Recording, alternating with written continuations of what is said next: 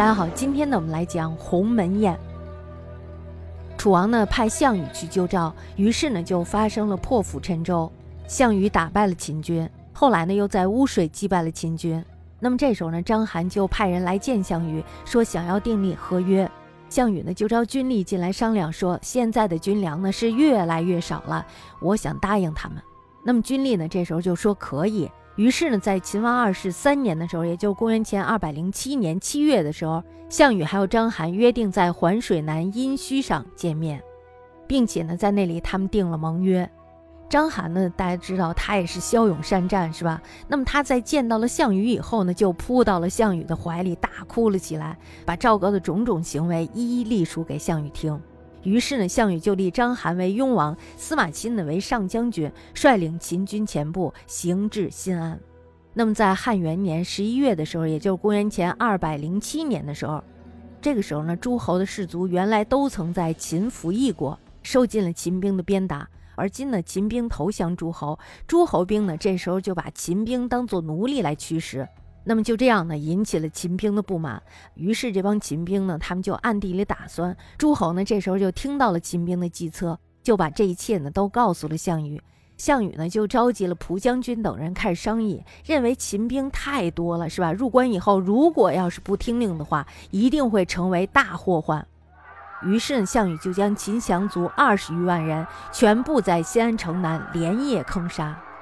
那么大家在这儿呢，就得想一个问题了：项羽到底为什么要接手秦降卒？项羽灭了秦军的主力以后呢，他就率着诸侯军向关中挺进。行至函谷关的时候，大家知道要进咸阳必须要过这个函谷关，是吧？那么到了函谷关以后，他们就发现，哎，已经有兵在那儿驻守了。项羽呢，这时候就无法通过了。就在这时候呢，他又听说刘邦已经攻破了咸阳，项羽呢，于是大怒。大家知道这个兵是谁派的呢？这个兵呢，不就是刘邦派到这里来的吗？他就是为了阻止诸侯越过函谷关。然后呢，他就派当阳军去攻破函谷关，四十万大军呢就驻扎到了新丰的鸿门。刘邦大家知道，十万军驻扎到了霸上。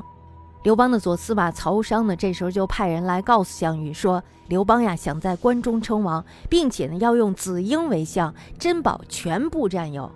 范增呢，这时候就跟项羽说：“说刘邦这个人呀，在山东的时候贪财好色，可是呢，入了关以后不娶钱财好女人，这个人呀，可见是志向远大呀。所以呢，应该早早的把他杀了。”这时候呢，项羽就决定举四十万大军去攻打霸上。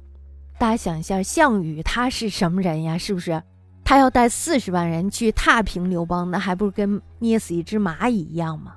也就是在这个时候呢，项羽的叔父项伯与刘邦手下的张良关系非常的好，他们两个人是好朋友，好的不得了的那种朋友。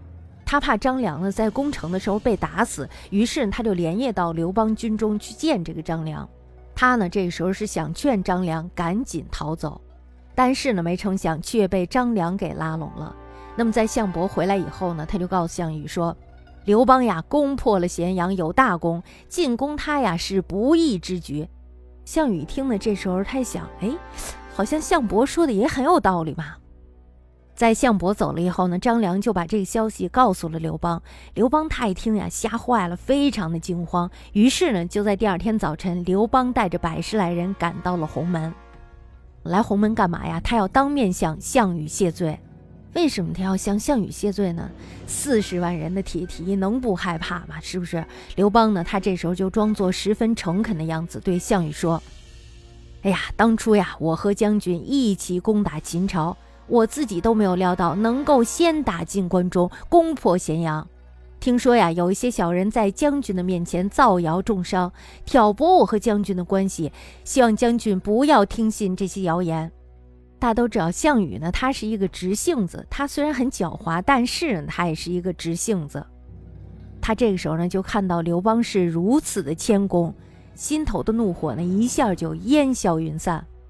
项羽呢，这时候就叫人摆上了酒席，宴请刘邦。宴请他的目的呢，主要是为了表示他们两个人和好了。那么在宴会上呢，亚父范增就连连给项羽使眼色。这个眼色是什么意思呀？就是让项羽下决心，赶快除掉这个刘邦。项羽呢，他一直是默不作声，因为项伯跟他说了，是吧？项羽是一个功臣，你看你打他是不应该的，他也听信了。这时候呢，范增就急了，他就借了个机会出去，把项羽的堂兄弟项庄找了过来，吩咐他说：“哎呀，项王的心呀不够狠呐，始终下不了杀刘邦的决心。你呀进去以敬酒为理由，舞剑助兴，趁机杀了刘邦。”项庄呢，他接受了这个命令，于是他就直接进去给刘邦敬酒。敬完酒以后呢，他又说：“今天呀是项王请沛公喝酒，我呀给大家舞一段剑，热闹热闹吧。”说完以后呢，他就舞起了剑来。这把寒光闪闪的宝剑越舞越是逼近刘邦。刘邦什么感觉呀？动也不敢动，是不是？吓得是直冒冷汗。项伯呢，这时候就看出项庄不怀好意。大家都知道他是被张良给说服了的，所以呢，这时候他不希望刘邦吃亏，于是他就拔出了宝剑，说：“一个人舞剑太没意思了，两个人舞剑才热闹嘛。”说完呢，就站到了刘邦面前的那块地盘上，也舞起了剑来。项庄的剑呢逼向刘邦的时候，项伯呢就用自己的身体掩护刘邦，使得项庄下不了手。张良呢，这时候就看出来了，这个形势呀，对于沛公来说非常的危急，于是你就赶紧找机会溜了出去，对樊哙说：“宴会上形势不妙，项庄拔剑起舞，看样子呀是要对沛公下毒手了。”樊哙这时候一听，这还了得，于是他又带着宝剑还有盾牌，气呼呼的冲了进去。樊哙那也是很厉害的人，是吧？樊哙进去以后呢，当面责备项羽不应当听信别人的谣言，要杀刘邦。项羽呢，听了以后不知道该如何回答是好，只好说：“哎，请坐，请坐。”樊哙呢，这时候就坐在了张良的旁边。那么这个形势呢，也慢慢的缓和了下来。项庄呢，这时候也就再也没有办法下手了，只好收起了宝剑。刘邦呢，这才镇定了下来，趁机。逃回了坝上，当然啦，肯定是要有人留下来断后的，是吧？那么留下来的这个人呢，正是张良。张良呢，这时候就估计刘邦已经到达了坝上的军营，他要进去呢，对项羽说：“沛公的酒量呀太小了，他呀已经喝醉了，不能亲自来向大王辞行了。他临行的时候呢，交给我白璧一双，吩咐我敬献大王。”还有就是玉杯两只，这个呀是送给亚父的。项羽呢，这时候就听说啊，刘邦已经走了，于是呢就收下了这个白璧，放在了几案上。范增呢，他当然是很生气了，于是他气鼓鼓地接过了玉杯，扔在了地上，用宝剑把它劈了。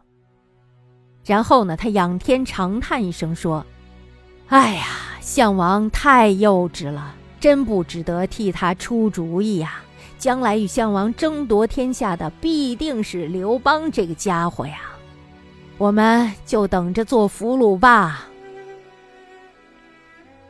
好，那么接下来呢，再介绍一下张良。